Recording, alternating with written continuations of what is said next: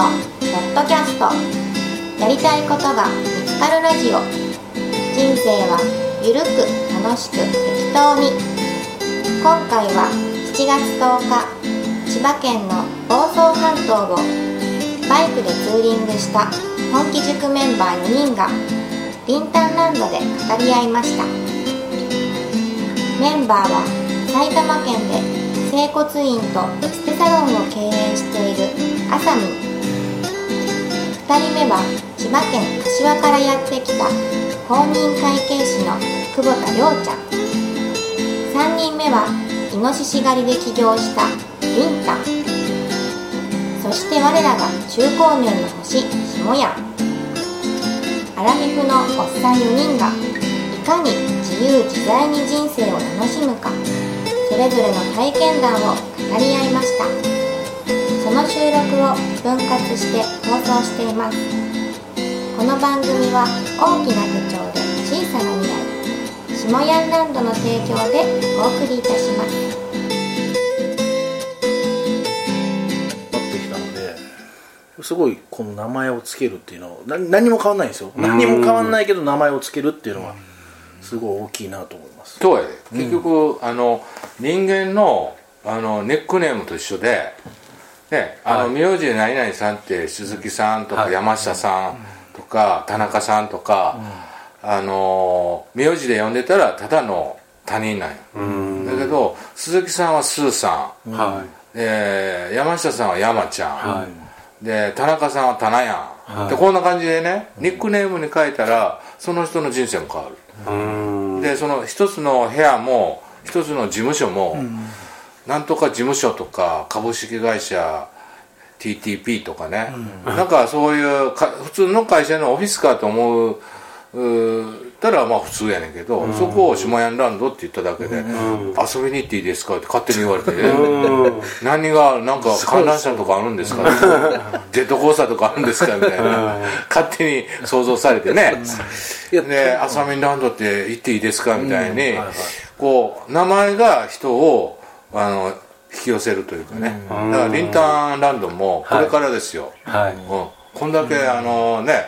7部屋。もう十分なキャパを。ねちょっとこう活用、施設が。テニスコート付き。テニスコート付き。夏合宿に最適ちょっと学生がさあの、テニスが合宿ででちょっとこう民宿みたいな感じでね、あのここいいんじゃない？避暑地でいやいいと思いますこれ。クーラーありませんが、いやまあそんなんでねいろいろこう夢膨らむやん、はうん。でまあ大人の本拠地みたいな千葉のね、うん。で関東の もうあの下半身おっちゃん連中は、あの堀ちゃんなんかも含めて、バイクライダーが多いから、坂ちゃんとかね、はいあのマイミーとかさ、はい。でちょっとここにバイクでここまで来て、ちょっとこう人生の作戦会議しようぜ、合宿、本当ですね。まあそういうあのあの大人がねおお我々仕事を終えて居酒屋に飲み行って管巻いて、ねたまに体動かしますわ言うたってゴルフ行ったっても大体飽き飽きしてるもんやから、ちょっと前借りで借りてこようぜっつってバイク借りてきて、今回はこのバイクやとか言いながらね。ほんでちょっとここで近くの温泉。えラムネ温泉？ラムネ温泉。泉。行ってほんでね、ほんで一泊してさみんなでこう人生語り合いながらっていうちょっとこう遠足、ねまあそういうあのいいちょうどの場所的なね、はい。なん。かそそういうのでみんなのこうアイデアいただきながらまあリンタンのこうイノシシビジネスも。ちょっと繁盛するようにね、みんなでこう協力し合って応援し合ってさ、いくとあと一つのね一人の人間の脳みそだけやったらやっぱこう、限界あるけど、3人5人10人で集まってきたらねなんかやっぱ面白いあの力出てくるんですよ、うん。そうだせっかく本気塾入ったんやから、はね、やっぱりそういう意味でいもうやっとリンタンの本領発揮する時がやってきたわけ。はい。ちょっとこう人生の岐路に立ってるリンタはい。ン ちょっと今の心境語ってもらえますか？今心境はですねもうまあ3月に退職をするってことをこう職場に行ってからなかなかこう先に進まないであだんだん風当たりも悪くなりあでそれと同時にそのなんですかしあの本領発揮塾あ卒業したんですけどうもう一回行こうってことでうん。にあの2年生も2年生っていうか2期生。2期生も応募して、はい。で始まったんですけど、うん。そっちにも全然行けない状態で、あだから俺が来た。そう。出張講師で。俺が来た。すごい。公園から。すごいな。かなりこう2期でもう一生懸命頑張るつもりでいやあの申し込んだんですけど、でも全く行けることができず、でやっとこの前こう上層部の方にこう、あの上申していただくことになって、うんであの7月31日に退職をしますっていうことをこうあの一番トップの人にこう告げることができて。おでそれがまあ許可が許可っていうか認可が下りるのが大体3日ぐらい前だよって言われてて。でそれまでの間はとりあえず普通だったらあの有給取ったりあのするんですけど、はいはいはい。僕はもう絶対取らないと思って、でも有給は54日あるんですよ、へこの3年間ずっと取ってなかったんで、おおでお盆とか正月もほとんど取らないでやってたんであ丸々残ってるんですけどおそれももう絶対一切手をつけずにおでギリギリまで働いてでまあ大威張りでやめようかなって今思っているところです。いやでも勤め先への貢献やね。それはこだわりというか、はい。ね。有給はもう使い使わんと普通ね。会社辞めるとか言ったら有給最後いっぱい取って休んで、ね。自分の権利やとか言いながら、はい。そういうのは普通やのにね。はい。偉いね。いやーまあ偉くないですなんかなんかちょっと意地になってるところもあって結構なんか周りの目とかもなんか厳しくなってきちゃったりとなかあいつ辞めるんかみたいなね。もうなんかこう敵になってしまうようなね、はい。見る目も変わってきたりね、はい。いやらしい世界やもんねそれね、うん、会社の組織ちょっとびっくりしましたね。でもやっぱりさ32年間も勤めてきたら、まあやっぱり根っこが深いやんか、はい。うん。それであのー、32年間勤めてあげてお前可愛がったったのにね辞めるんかい言うて、はね直属の上司なんかはもう逆に脅迫までするんちゃうかいうぐらいこう態度変えたりする、本当そうです。よくありますやん。ね。ねほんでなんか自分の人生やのに、はい。自分の人生で右行こう思ってんのになんで人の指図で「お前右行くな」って言って言われなあかんねんみたいなもんですやん、はい。ね。やっぱりそういうあのあのたった一度の人生で自分の命やし、はい。自分の舵取りは自分やんけみたいな、なんで人にそんなんとやかく言われなあかんねんみたいな、はい。思いますよね。思います。うん。でなんかもう調べてなんか変なとこあったら処分するぞとかなんかそういうこと言ってこられていやいい人だと思ったのになうん。この人とかって思ってたんですけどなんでそんな嫌なこと言うんだろうとかって思ったりとかして。あるある僕もあの「お前なんか下屋手帳とかで怪しい手帳売っとるらしいな」みたいな。うん「お前副業でそんなん金か稼いでそんなんでうさんくさい手帳で儲けてるの発覚したら懲戒解雇やと」みたいな。ああそう同じような感じです。はい「うん、お前何や怪しいことやなんかブログやってるらしいな」な。ん。かそんなんでね。足元すくおうとかねはい。足元見てね。はあのーなんか俺辞めるすんでそんなん言われたもん、まあまあ好きなようにしてくださいよみたいな、うん。俺はもう辞めもう自分で勝手に辞めますからみたいな、でやっぱりあるんですよ、やっぱこう脱藩っていうのはしがらみがあって、でやっぱそういう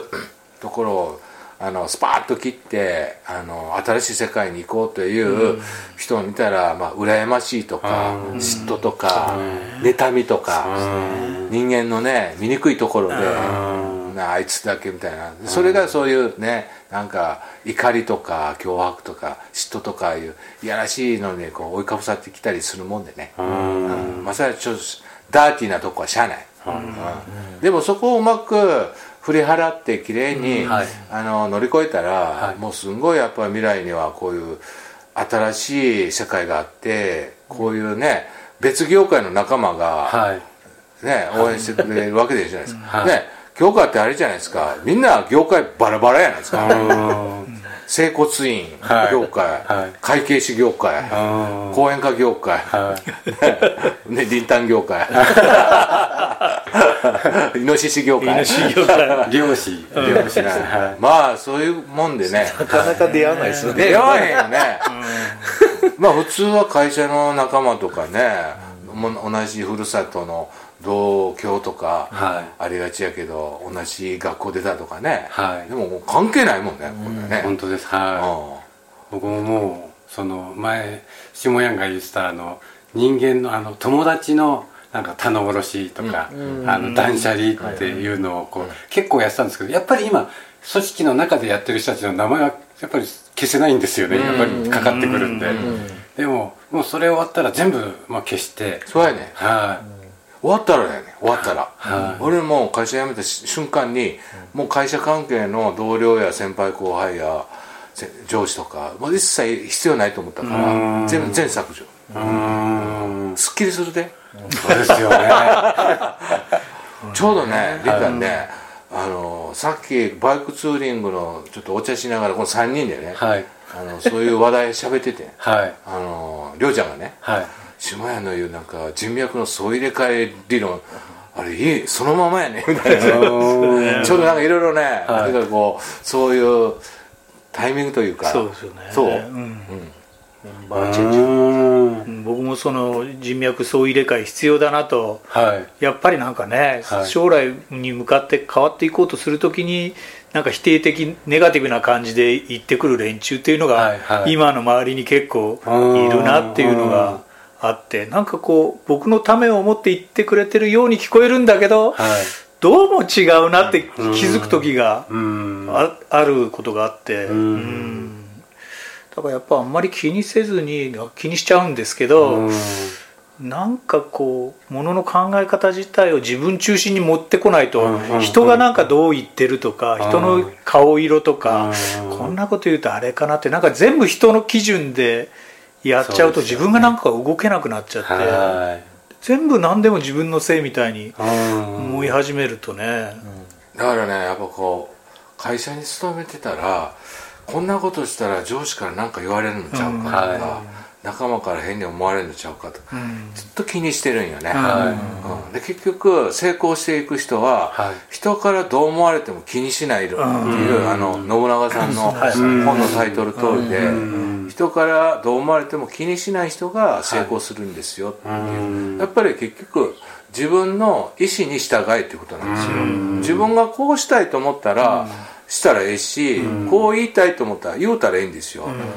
こんなことしたら怒られるんちゃうかなとか、はい、なんかつつかれるんちゃうかな、はい、こんなことを発言したら、はい、お前おかしいんちゃうかってまた言われて嫌やなとか、言わんとこうとか思ってどんどん自分に蓋していくと、自分がもう出せなくなって、ね。ね。もう本当にドツボになってしまうから、結局もうこのまあこの長い人生40代50代とかになってきて余計にね、い、ろんなしがらみができてしまうじゃないですか、だからそこをねスパッとやっぱりあの勇気持って断捨離して、はい、脱藩するとすっきりするね、うん、そうですね、うん、それ絶対必要やね、はい、そうですね、うん、僕もなんか最近思ったのはなんか他人他人との関係において、他人との関係をうまくやるためにどうすんのと言われた時に、他人とうまくやるためには自分が我慢しなきゃいけないって思っちゃう時あるじゃないですか、こういうこんな時にこんなこと言ったらとか、はい。いけないとか自分はこうしたいんだけど今それ言うと日にちくかなとか、そういうのってあのうまくやるために自分が我慢してるなと、じゃなくてなんか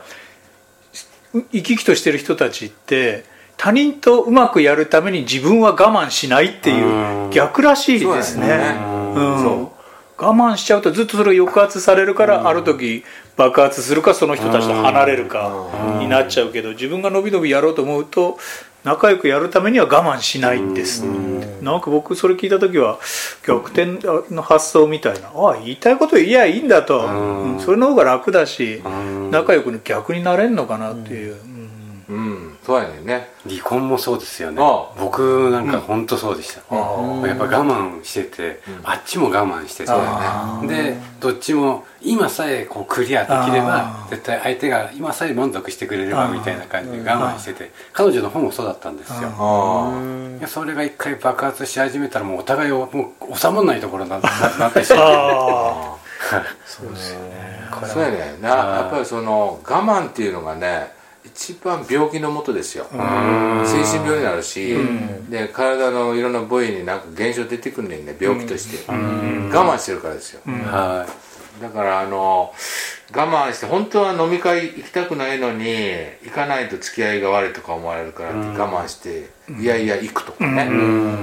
なんかゴルフのコンペ誘われて会社関係だからこれ行かんとまずいなとか思ってほんま行きたくないのに我慢して自分をおしっこ抑えて、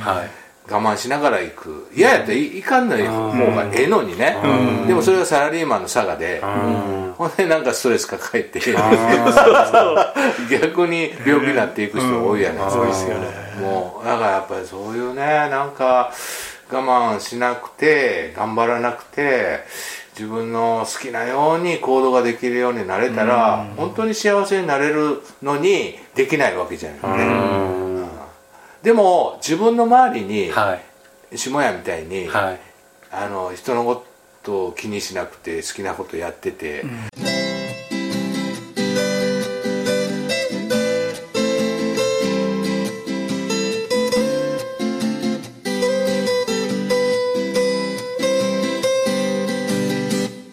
下やんのポッドキャスト。やりたいことが見つかるラジオ。人生はゆるく楽しく適当に。